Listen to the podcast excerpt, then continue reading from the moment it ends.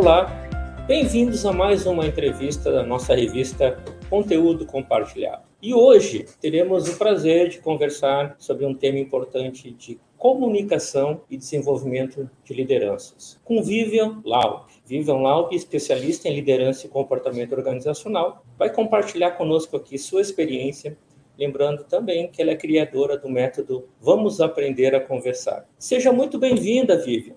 Muito obrigado por disponibilizar seu tempo aqui nesse bate-papo, que eu acredito que vai ser muito construtivo.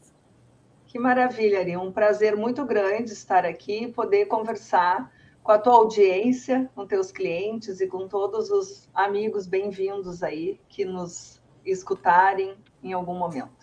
Vivian, a gente está um pouco curioso aqui. Pode compartilhar com a gente aqui um pouco da tua trajetória na área de comunicação, desenvolvimento de lideranças. Como você chegou a esse método? Vamos aprender a conversar e o que exatamente é isso? A gente tem mais ou menos quantas horas?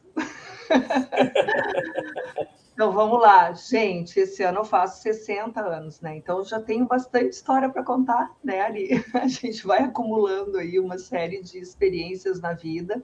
Minha formação é relações públicas, né? Eu sempre busquei e, e atuei, e trabalhei, uh, fui, sou empreendedora há mais de 30 anos numa empresa de assessoria de comunicação. Vim me desenvolvendo também, obviamente, né, com várias formações, sendo então uma delas de a, a pós-graduação em liderança e comportamento organizacional. O que me faz de fato estar aqui hoje, podendo falar sobre esse tema com vocês e compartilhar um pouquinho do que eu venho aprendendo, é o fato de, em 2018, é, ter cruzado pelo meu caminho o, o, tema comunicação não violenta. Hoje, muitas pessoas já sabem do que se trata, porém, nem tantas, porque toda vez que eu vou a um público, a uma palestra, enfim, e pergunto, ainda são poucas as mãos que levantam. Né? Então, para mim também, esse era um tema desconhecido. E quando eu comecei a ler o livro Comunicação Não Violenta, do Marshall Rosenberg, eu, fiquei, eu me deparei com uma possibilidade da gente ter conversas muito mais claras, assertivas, cuidadosas. Eu entendi, de fato, como deveriam ser as nossas conversas. Fui buscar uma especialização nesse tema, fiz duas imersões em São Paulo, na Uniluz, com um formador que estudou com Marshall Rosenberg. No caso, esse meu formador, Sven Freilich, é um alemão, mora no Brasil há mais de 20 anos, e ele faz esse formato de curso em imersão na Uniluz, em Nazaré Paulista, que é uma, uma, uma mudança assim, muito grande de paradigma para a gente, né? Quando participa, a gente aprende demais uh, sobre várias questões no nosso comportamento, das nossas relações, enfim, sempre com a comunicação como pano de fundo. Então, eu fiz, na verdade, duas semanas de imersão, porque eu fiz uh, em 2018 uma, 2019 outra imersão também mais avançada e nunca mais parei de estudar esse tema. E óbvio que aí várias abas vão se abrindo, porque isso é muito comum. Eu já vinha estudando inteligência emocional com os nossos mestres, né, com a Alessandra Gonzaga, e e eu já vinha nessa, nesse olhar, assim, construindo uma caminhada diferenciada para poder levar esse tema para, especialmente para lideranças. Né? Então, hoje, uh, ao longo dessa jornada, eu acabei desenvolvendo o que eu chamo como um método, né? Na verdade, é um caminho para a gente construir conversas mais autênticas, né? mais assertivas e menos violentas. Esse método, na verdade, como eu disse, é um caminho que vai passar pelas seguintes etapas. Primeiro, eu preciso aprender a conversar comigo. Essa é uma deficiência enorme que a gente tem, né, Ari? Porque a gente não sabe o que quer expressar para o outro. Na nossa conversa, a gente normalmente culpa o outro de algo, então, quando a gente vai conversar, a gente vai para consertar o outro vai para mostrar que ele está errado, que ele deve fazer diferente, enfim. E a gente não conversa com a gente para saber o que a gente sente e as nossas necessidades. Então, a gente usa muito mais uma linguagem de culpabilização do que uma linguagem de responsabilização. E o método mostra, então, em primeiro lugar, a gente aprender a se escutar para poder, de fato, fazer uma reflexão coerente que nos dê base para que a gente inicie uma conversa com o outro. Num segundo momento, a gente tem que levar em consideração que tem um outro nessa conversa. Então, eu falo da autoconexão e da conexão, conexão com o outro, nesse caminho do método. A conexão diz respeito à empatia, a gente aprender a escutar. Eu, inclusive, criei um curso que é Vamos Aprender a Escutar, porque eu, quanto mais eu estudo esse tema, mais eu vejo como tem maneiras da gente escutar as pessoas que são, assim, fundamentais e que a gente sequer sabe que existem, né? Então, voltando ali, na parte da conexão, a gente trabalha justamente isso. É, como eu me conecto com o outro, através do que de fato é empatia e da, da escuta, né? especialmente a escuta ativa. Eu também trago dentro do método um terceiro momento que é vamos analisar a situação porque nós normalmente iniciamos nossas conversas não a partir do fato, mas sim da percepção que a gente tem desse fato. Então, eu, eu não digo para as pessoas, eu te liguei três vezes hoje, tu não me atendeu. Eu digo, tu nunca atendeu, nunca atende telefone. Então, o que eu digo para o outro quando eu vou iniciar uma conversa é a avaliação que eu faço da situação.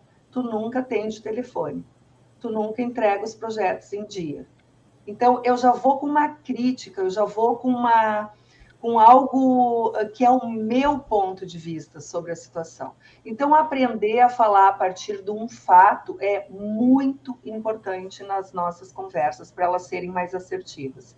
E aí, por último, então, falamos em três, três momentos, chegamos na possibilidade da construção do diálogo autêntico, que nada mais é do que o diálogo assertivo, com uma linguagem clara, uma linguagem específica. É, não precisa ser um, um tom perfeito, nem maravilhosa, não é ser bonzinho, não é ser querido. Tudo isso faz parte e é muito bom quando a gente consegue. Mas, na verdade, a, a, o diálogo autêntico, autêntico pressupõe que eu exponha em primeira pessoa como eu vejo a situação, o que é importante para mim, o que eu gostaria que acontecesse, para que eu possa fazer, então, claramente um pedido ao outro que cuidasse da minha necessidade. Então, isso é algo muito importante e que eu descobri ali, que mesmo sendo da área de comunicação, eu nunca tinha aprendido algo semelhante a isso. E eu fiquei muito impactada. Muito legal esse teu depoimento. E até esse exemplo, a gente, de certa forma, faz o julgamento na própria comunicação, né? Sempre é, funcionou desse formato, né? Sempre que eu ligo para você, você não me atende, né? Então...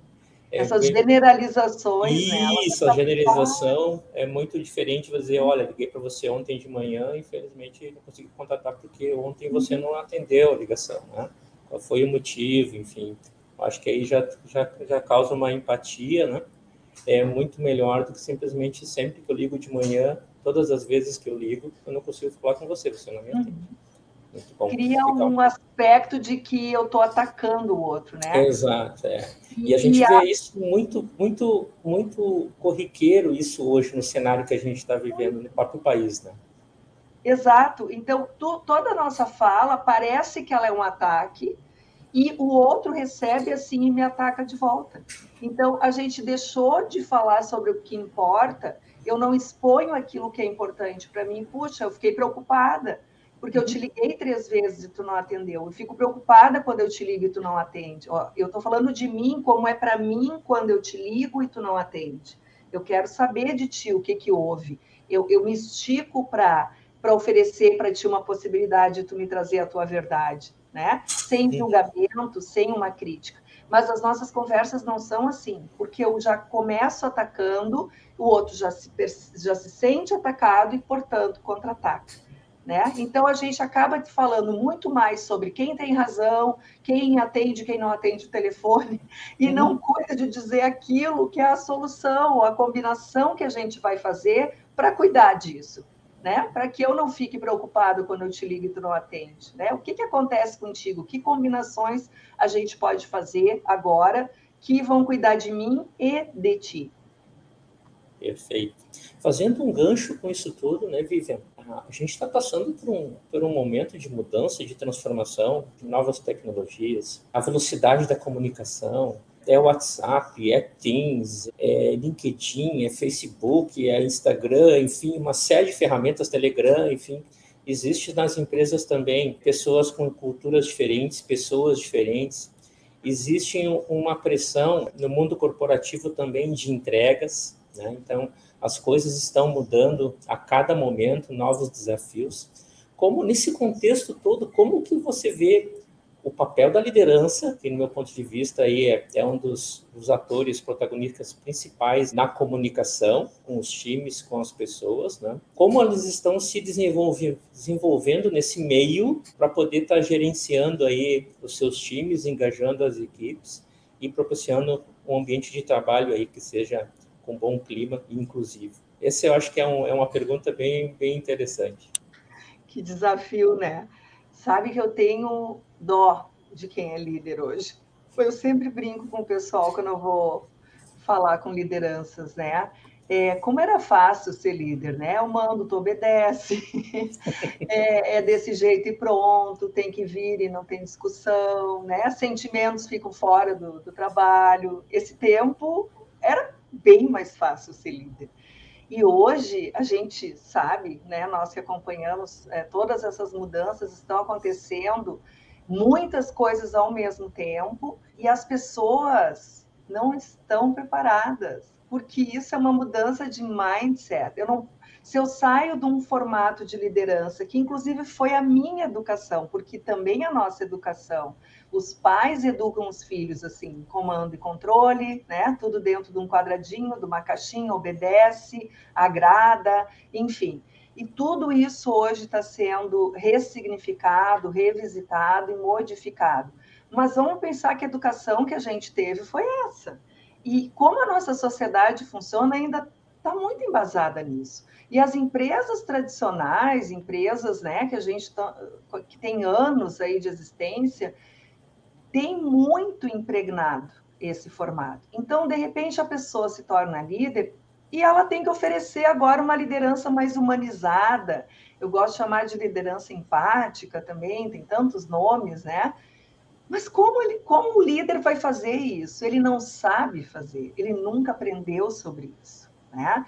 Então, eu acho que é fundamental que as empresas olhem para esse para essa pessoa que está nessa função de líder hoje e cuidem muito de capacitar essas pessoas. Elas precisam de muitas ferramentas para que elas consigam, de fato, ser essa nova liderança. Né? Então, elas precisam de apoio, precisam também ter interesse. Eu vejo muitas pessoas ainda arraigadas né, no seu, nesse sistema, nesse formato antigo. Ai, é muito difícil é, essa, essa gurizada, nós gaúchos aqui, por exemplo, gurizada, né? Essa gurizada é muito mimimi, o pessoal não quer nada com nada. Eu digo, gente, o fato da gente não saber se comunicar e se relacionar com pessoas de outras gerações não significa que elas é que estão erradas.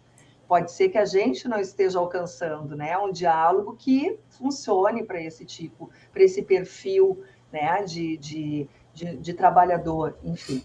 Então, eu acho que precisa muito conhecimento, isso é muito sério. Essas pessoas precisam de muito respaldo. E, e a base para mim hoje da liderança é aprender a ser facilitador, a facilitar os processos. Ora, se eu vou facilitar, eu não vou complicar. Então, para facilitar, eu também preciso entender como me comunicar com todo o meu grupo de uma maneira que eles entendam o que eu estou falando. Se nós estamos falando de gerações diferentes, nós estamos falando de culturas diferentes, de toda essa diversidade hoje que também está sendo estimulada dentro dos ambientes de trabalho, e que maravilha. Né? Como eu não posso falar com todos da mesma maneira? Eu preciso também compreender isso. E eu preciso especialmente estar tá numa intenção de fazer as coisas acontecerem da melhor maneira possível para mim e para o grupo. Eu preciso escutar meu grupo, eu preciso conhecer meu grupo, eu preciso saber o que eles pensam, como eles gostam de receber um feedback. Se eu tenho uma situação que eu preciso de apoio, eu, eu, não, eu, eu posso oferecer esse espaço para eu receber o apoio. Eu também não preciso ter resposta para tudo. São tantas coisas, né, Ari, que estão mudando na Sim. liderança. Concordo com você. Fazendo um gancho nisso, Vivian, a gente falou de metas desafiadoras, né? a gente falou de gerações diferentes e a comunicação não violenta. Como você vê a comunicação não, não violenta hoje, entendendo que o líder precisa saber conversar, saber escutar e saber conversar, né? saber conversar bem. Uhum. É, como que isso está sendo incorporado nas empresas, né? Uhum. É, de uma forma é, prática? A gente sabe que existem culturas, como a gente estava comentando agora, de empresas centenárias, enfim, cinquentenárias, que nasceram num formato de, de educação, num formato de uma cultura específica, né? Como você vê a evolução disso hoje dentro das empresas, é, saindo um pouco da figura lá do chefe, né? Uhum. É, o líder que não fazia gestão de pessoas, ele, além agora de fazer gestão das pessoas, ele tem que trabalhar muito bem a comunicação, né? Uhum. É, é você vê isso acontecendo, você entende que isso tem precisa evoluir muito mais uhum. para estar tá promovendo essas conversas construtivas e abertas, né? Uhum. É, com os seus times, com as suas equipes, é, mesmo em situações aí é, de conflito, né? Que pode ser vice-versa, né? Como que você vê isso hoje nessa experiência que você tem visto aí nas empresas que você atua? Acho bacana a gente só conceituar um pouquinho o que é a comunicação não violenta, porque nem todas as pessoas sabem do que a gente está falando. E quando eu vi pela primeira vez esse tema, eu mais me assustei e achei que ele não tivesse a ver comigo do que me interessei. Então, eu tive que quebrar uma barreira, mesmo sendo da área de comunicação, precisei passar esse, esse título, né? Eu precisei passar por ele para enxergar o que tinha lá. Então, muito rapidamente, só uh, para que as pessoas entendam, esse tema surge nos anos 60, quando o psicólogo Marshall Rosenberg estuda, então, sobre o que uh, transforma as relações, por que, que algumas pessoas são mais compassivas e outras são mais violentas. E ele percebe que a linguagem, a comunicação, a maneira como a gente conversa, então, é a base para que isso se manifeste, né? E ele se tornou um grande mediador de conflitos em nível mundial e deixou um legado que foi toda essa. A gente não gosta muito de dizer metodologia, a gente diz que ele sistematizou a comunicação não violenta, trazendo para nós quatro passos, basicamente: observar o que está acontecendo, olhar para os nossos sentimentos e, com empatia, olhar e tentar descobrir os sentimentos do outro em relação a essa situação.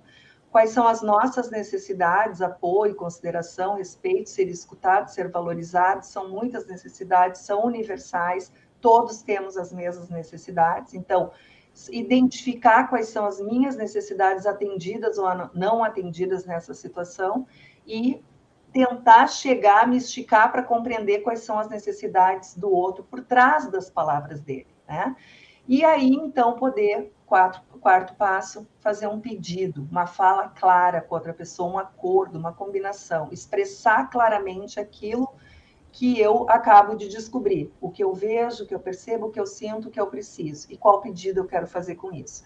Então, a comunicação não violenta, ela nos dá um suporte fantástico e foi a partir dela que eu também desenhei esse método Vamos Aprender a Conversar, e ela é uh, fundamental em todas as relações. Eu, eu diria hoje, com toda convicção, de, os pais e felizmente tem, hoje temos uma grande, várias pessoas no Brasil que falam sobre educação não violenta, sugiro a todos vocês que trabalham com educação, que são pais, de estudarem esse tema. Tem muitas pessoas que falam sobre isso e nos orientam melhor a educar nos nossos filhos de outra maneira para sair desse comando-controle.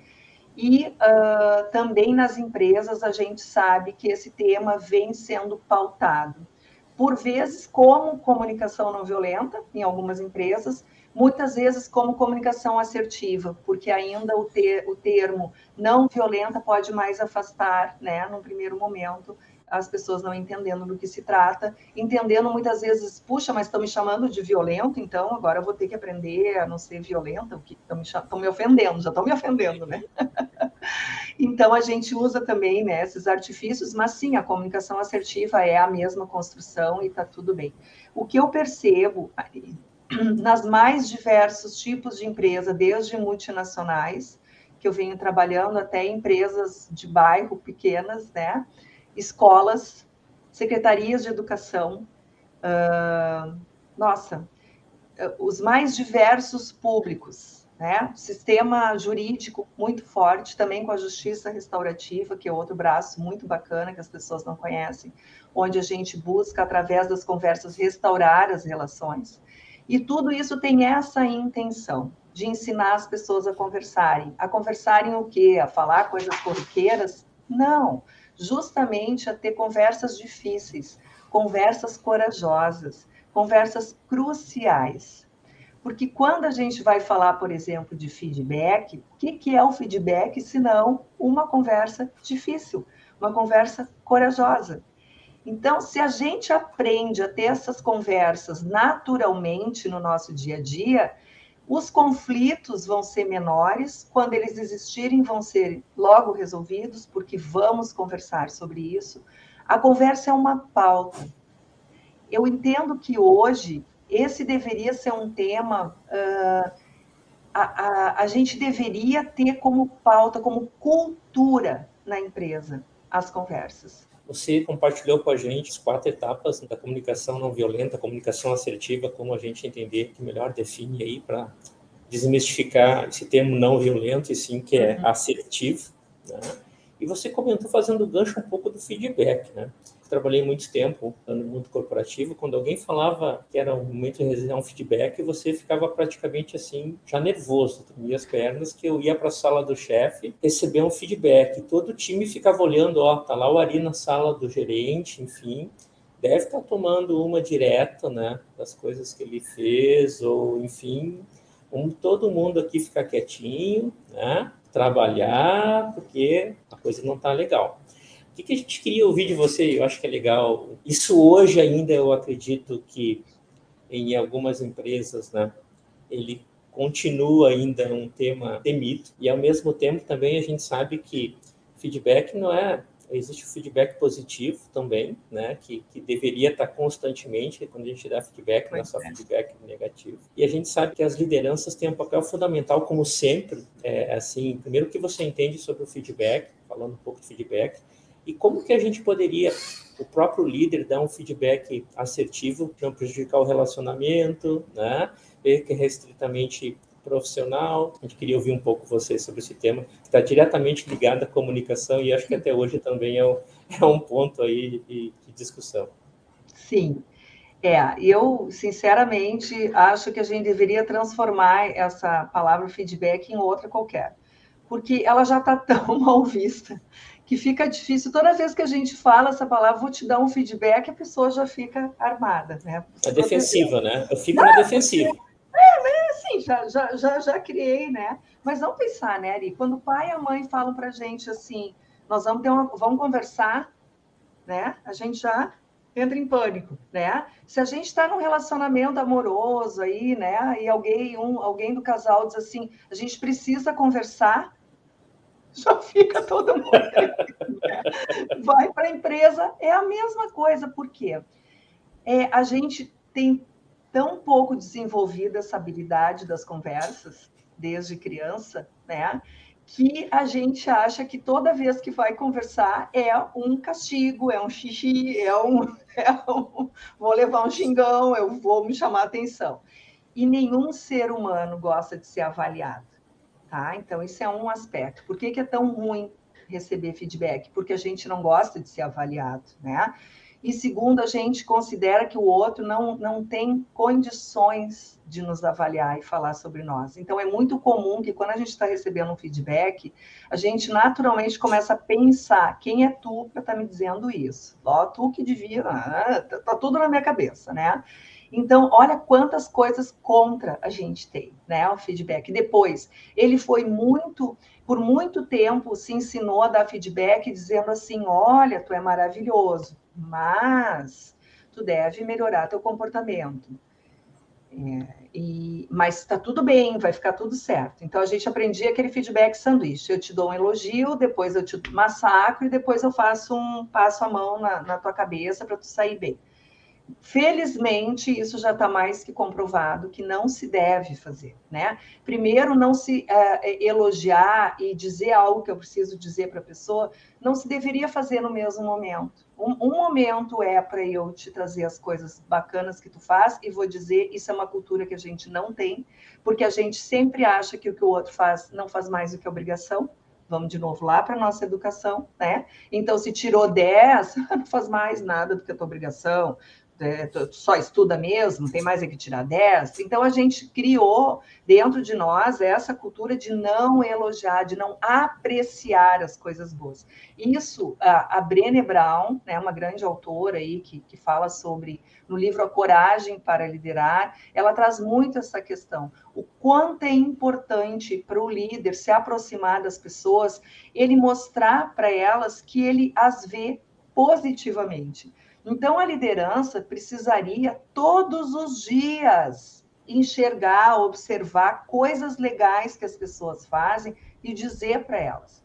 Porque isso vai gerar nelas uma confiança de que esse líder me vê quando eu faço coisas legais. Então, quando esse líder vier conversar comigo para me dizer algo que eu estou fazendo que não está muito de acordo, eu vou ter a mesma confiança nele. Porque eu já criei um relacionamento eu sei que ele me vê bacana e também sei que quando ele vai me trazer algo é para o meu bem. Isso é o ideal, né, Ari? Mas isso Perfeito. é uma construção, isso é uma construção. Por isso que o líder hoje ele tem que aprender a se relacionar. E dentro dessa relação, a parte mais importante é ver as pessoas e mostrar para elas que eu estou vendo. E a gente pode fazer isso através de técnicas, é só se habituar todos os dias a observar o que tem de bom. Tem uma linha da, da que se chama linha de planejamento estratégico, que se chama investigação apreciativa. Eu fiz uma formação rápida, curta sobre esse tema. O que mais ficou para mim foi isso, né? É, o que está bom e o que pode melhorar. Então, vamos pensar no feedback, aquele sanduíche. Por que, que a gente não diz para a pessoa, olha, isso aqui, isso aqui, está super bacana, e isso pode melhorar? Porque o E, ele agrega algo. Eu não, quando eu digo mas, tu tem que melhorar, eu desconstruí tudo que eu disse para trás. Até a percepção da diferença de usar mas e usar e já é fundamental para a gente ensinar as lideranças. E poucas pessoas sabem disso. Palavrinhas mágicas. Não diga mas. Quando eu digo mas, eu acabo de dizer que tudo que eu disse para trás não tem valor. E a pessoa só vai escutar o que está para frente. Então, usa o e. Olha, isso aqui está super bacana. E isso aqui seria legal se tu melhorasse. Tu precisa alguma ajuda? O que, que eu posso fazer para te ajudar? Eu gosto também muito, uh, Ari, da gente poder ter conversas onde o líder inicia as conversas com perguntas. Eu venho notando que o teu rendimento nos últimos tempos não está assim como ele costumava ser. Me conta, o que está acontecendo contigo? Tu percebeu isso também? Onde tu acha que está né, o problema, a dificuldade? A conversa do feedback, eu não posso ir com ela 100% pronta. Se eu vou com ela pronta, eu não dou chance para o outro expressar o que é a realidade, a verdade dele. Eu tenho que ir para esse feedback muito mais curiosa do que com certeza. Faz sentido isso para ti, Ari? Com certeza. É um, são duas vias, né, Vivian? É. Esse é o ponto, né? Eu não preciso utilizar os, os métodos de levar para uma sala, fazer todo um ritual, fechar, enfim. E assim, não tem data e horário, tem, tem, que ser no momento certo. Acho que esse é o ponto, né? E não perder alguns. Minha percepção, não perder uhum. é, aquele momento para qualquer tipo de feedback, qualquer nome que a gente der, é, é, seja feito no momento certo. Não pode algo que, de certa forma, a liderança percebeu naquele momento e entende que poderia ser feito de uma outra forma, deixar para falar isso uma semana depois, né? Tem que ser naquele momento e, e uhum. com uma forma muito aí assertiva também e construtiva. Mais natural até, né? Exato, Conversando exatamente. pelo corredor, olha, eu percebi tal coisa, né? Então, assim, Por que, que a gente não cria essa cultura nas empresas de conversar sobre tudo, de o tempo inteiro se expressar, não guardar coisinhas para daqui a um mês, né? É, aí a pessoa vai lá, olha, no mês passado, mês passado, nem é Isso, né? isso acontece muito na avaliação, né? Quando você é, tem uma, uma avaliação. Né? Não, mas eu tenho avaliação aqui que lá em março teve é. um, eu percebi teve algo que você fez uma situação comportamental que eu a pessoa nem lembra mais o que fez, Vivian. Então assim, é. eu acho que tem que ser, eu tenho minha minha opinião, uhum. né, a opinião do Ari, é que a gente tem que evoluir mais. A gente já evoluiu, algumas empresas estão mais evoluídas sobre isso. É, algumas empresas com algumas ferramentas alavancam a comunicação. Vou dar um exemplo muito prático quando eu estava uhum. no mundo corporativo. A gente criou um painel de boas práticas para os times. O painel das boas práticas só tinham coisas boas, né? Reconheci um colega, uma liderança reconhecer um colega, é, compartilhei uma situação importante de trabalho, dei um feedback para o colega, e só coisas, coisas bacanas. O que, que a gente estimulava? É, quem percebia que o colega fez algo, ia lá e dizia que o Ari fez algo bem bacana. Uhum. E assim sucessivamente. Para quê? Para as pessoas perceberem, né? Que tinham pessoas que era legal estar naquele painel de boas práticas. Isso começou a cultura aos poucos, as pessoas conversarem mais, comunicarem mais, compartilhar as ideias, sugerir uh, uh, formas dentro das reuniões. Tudo é comunicação. Né? Então existe, você sabe que existem ferramentas, ferramentas aí né, nada violentas e, e, mais ferramentas positivas para incentivar isso junto com as lideranças e os times. Né? Eu acho que isso é, é fundamental, está diretamente relacionado às empresas que a gente sabe que, como eu digo, não tem almoço grátis, tudo tem, tudo se espera resultado. É lógico. Então, exatamente, com certeza tem estudos aí que percentuais aí de aumento de produtividade significativos, né? Com os times engajados, as pessoas comprometidas, o espírito de equipe. Muito, né? Muitas pesquisas já mostram isso. Né? Exatamente, né? tudo isso muito. da presença da diversidade, da mulher, tudo aquilo que se via como algo esquisito, hoje, felizmente, já está mais que comprovado o ganho né? que, que se tem em produtividade, em resultados e tudo mais.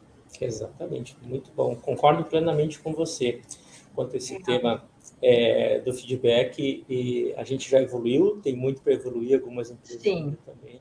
Existe o fantasma do feedback ainda é. com algumas pessoas, quando você vê feedback, pensando sempre que, é, é que são coisas negativas e que alguém vai, me avaliou, e como você disse, é natural, ninguém gosta de ser uhum. avaliado. É, é. que nem prova, né? Quem é que gosta de prova, fazer uma prova. Maravilha. E eu já escuto daí para responder, né? Eu, a pessoa está me trazendo e eu recebendo aquele feedback, já estou aqui pensando não em como aquilo quer contribuir com a minha vida, né? Aquela, aquela fala, mas sim como eu vou justificar, que culpado que eu vou achar para colocar agora aqui, né? Então a nossa mente ela fica é, focada em responder, não em compreender o que o, a pessoa está nos trazendo e que pode de fato nos ajudar e contribuir com a nossa vida. Então, olha o quanto a gente precisa uh, aprender sobre tudo isso, né, Ari? Eu acho que a gente precisa aprender muitas coisas. E uma coisa que eu acho muito fundamental: tem muita empresa que já está se abrindo para isso, já está fazendo as capacitações, mas eu vou dizer uma coisa para quem está nos escutando, se tu me permite, Ari. Isso, isso é uma mudança de mindset, isso é uma mudança cultural nós vamos sair de um, de um nível, de, de, um, de, um, ponto, de uma maneira uh, de conversar baseada numa educação de certo e errado, de julgamento, de eu mando e tu obedece, de comando e controle, que está tão enraizada na sociedade patriarcal, todos esses, né, machista, tudo isso está dentro de nós. São nossos vieses cognitivos. Tudo que a gente olhar e avaliar, nós vamos buscar dentro de nós essas informações. E nós precisamos transformar isso. Então, por favor, quando vocês iniciarem um processo voltado para capacitar as lideranças, isso não pode ser uma hora de capacitação, isso não pode ser uma vez, isso tem que ser um processo contínuo, porque as pessoas voltam para trás e, e, se abraçam de novo nos seus hábitos, na sua mesma maneira né, de proceder, para dar mais um passinho para frente. Então, precisa realmente compreender que para transformar e ter resultado, isso precisa estar presente no dia a dia da empresa. Tem que ser também uma cultura, uma vontade de mudar.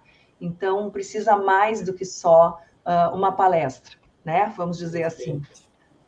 Perfeito. Fazendo gancho, Vivian, olha só que, que, que interessante.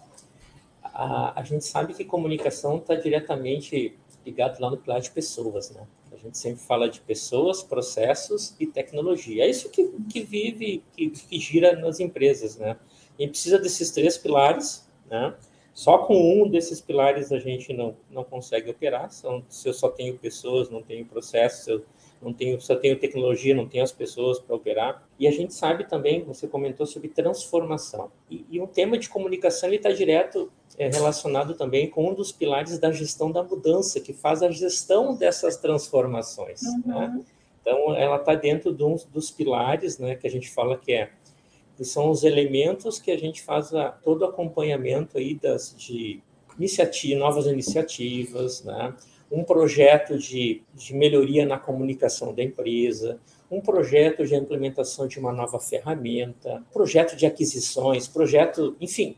A gente sabe que praticamente grandes empresas hoje têm áreas destinadas só a projetos, porque se ela não tiver update com o mercado, com a melhor experiência do usuário, né, nesse mundo digital, enfim, etc., ela vai perder concorrência. Né? E como a gente falou lá na frente, existe uma volatilidade de pessoas, processos, tecnologias, enfim. Na sua opinião, falando de comunicação assertiva dessas novas iniciativas, projetos, enfim, você entende que, que já existe uma estratégia de comunicação ideal aplicada, que deve ser aplicada na empresa para uma uma implementação de uma nova tecnologia, para a implementação de uma mudança, para uma, uma, nova aquisição, que consiga alavancar aí as pessoas, o engajamento das pessoas e a adesão a um novo formato, enfim, etc. Existe uma regra de uma receita de bolo para isso?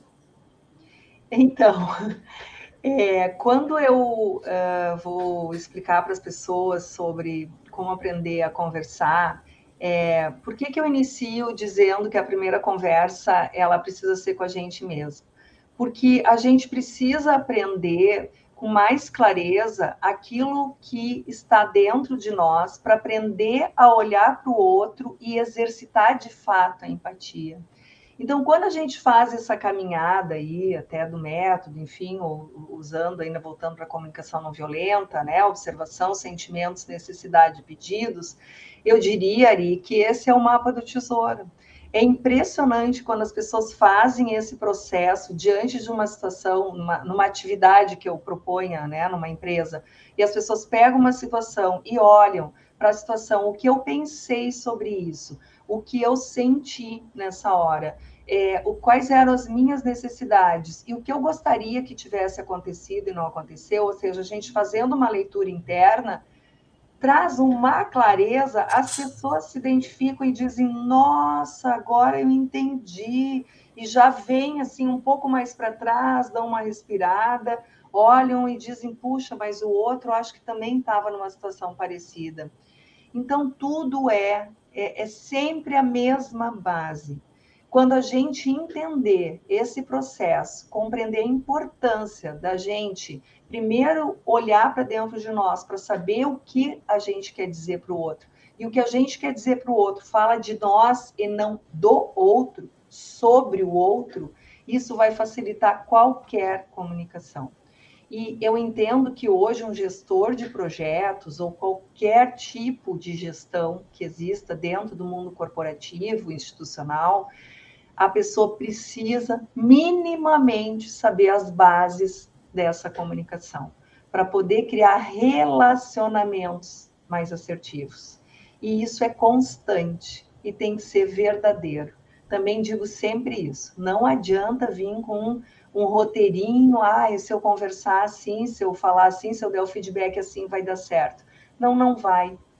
Porque a cada momento, a cada situação, a cada pessoa que eu converso é outra, outro ser humano, são outras necessidades minhas, dele. A gente precisa olhar para isso, para construir uma comunicação. Comunicação é conexão. Nós podemos ter uma comunicação que gera pontes com as pessoas, né? Um diálogo, ou a gente pode ter uma comunicação que constrói um muro, onde a pessoa não queira me escutar, não tem interesse em contribuir comigo. Não tem como a gente pedir engajamento e colaboração de um time se, se, se esse time não se sentir de fato visto, escutado, pertencente, é, valorizado, respeitado. Então, nós precisamos construir relacionamento com as pessoas. E aí sim a nossa conversa vai fluir de maneira mais leve, até, mais assertiva e mais cuidadosa. E mais do que a nossa conversa, a nossa escuta, Ari. Porque não é só sobre como a gente expressa o que a gente quer dizer ao outro, mas é também como a gente escuta o que vem do outro a gente também precisa se exercitar na escuta que a gente faz do outro, no sentido que a gente aprenda a escutar para além das palavras. Porque a primeira percepção que a gente tem do que o outro está nos trazendo, é, normalmente pode gerar um impacto em nós de que ele está contra nós. E muitas vezes ele só está cuidando das suas necessidades. Então, tem muita coisa por baixo das nossas conversas para a gente perceber. Ah, e sem falar da inteligência emocional, das nossas emoções e de toda essa compreensão, né? Que é fundamental a gente ter também. Muito bom. Vivian, sabe que eu adoro esse tema, né? Então, assim, a gente está já no nosso tempo aqui previsto da, da nosso, nosso, nosso bate-papo. É, em nome da Consulpaz, a gente queria te agradecer por ter disponibilizado tanto conteúdo com tanta propriedade para os nossos ouvintes e depois para nossas nossa revista também, nossos leitores. Vamos agradecer de coração aqui a, a tua presença com a gente, tá disponibilizando teu tempo. A gente queria deixar um espaço para você falar como encontrar Viva nas redes sociais, né? É, muito obrigado, porque esse tema de comunicação, esse tema de relacionamento, né, que traz o pertencimento, né, a causa, né, para as pessoas é fundamental aí quando as empresas entenderem isso, né? É. As, as que ainda não entenderam, né? E como você disse, há uma mudança de cultura. E a mudança de cultura não é uma palestra, não são duas horas, três horas, é uma jornada de transformação. Acho que esse é o grande ponto. Fique à vontade que esse espaço é, é, é. teu, Viva. Obrigada. Então, convidar as pessoas que estão nos assistindo, né, em algum momento, para conhecer um pouco mais do meu trabalho eu tenho um site que onde apresento várias, né, toda a minha a jornada aí de trabalho, trilhas para empresas, enfim, tem conteúdos para baixar, tem blog e tem alguns cursos abertos também que eu ofereço. Então, eventualmente, se alguém, né, não de uma empresa, mas é, particularmente quiser participar, também fica o convite. Vamos aprender a conversar. Meu site, vamos aprender a conversar. Meu Instagram, Vivian Laube, meu LinkedIn. Em todo, uh, no, tanto no LinkedIn quanto no Instagram, eu posto muito conteúdo. As pessoas podem olhar lá o feed, tem muito conteúdo sobre tudo isso que a gente conversou. E eu fico à disposição também no meu Instagram, dá para clicar no Linktree, e ali tem, inclusive, essa né, fala vai estar tá lá também no Linktree. E, uh, e ali vocês podem ver outros trabalhos que eu realizo. Tem ali um grupo de WhatsApp, se quiserem participar, tem meu contato direto por ali também. E eu agradeço demais a oportunidade, é uma honra muito grande falar para a tua audiência, a audiência da Consulpaz, uma, né, uma instituição que está aí há tantos anos no mercado e que é uma referência né, no trabalho que realiza. Muito obrigada, de, de verdade, de coração também. Obrigada, Ari. Obrigado, Vivian. Grande abraço. Abraço. Abraço a todos.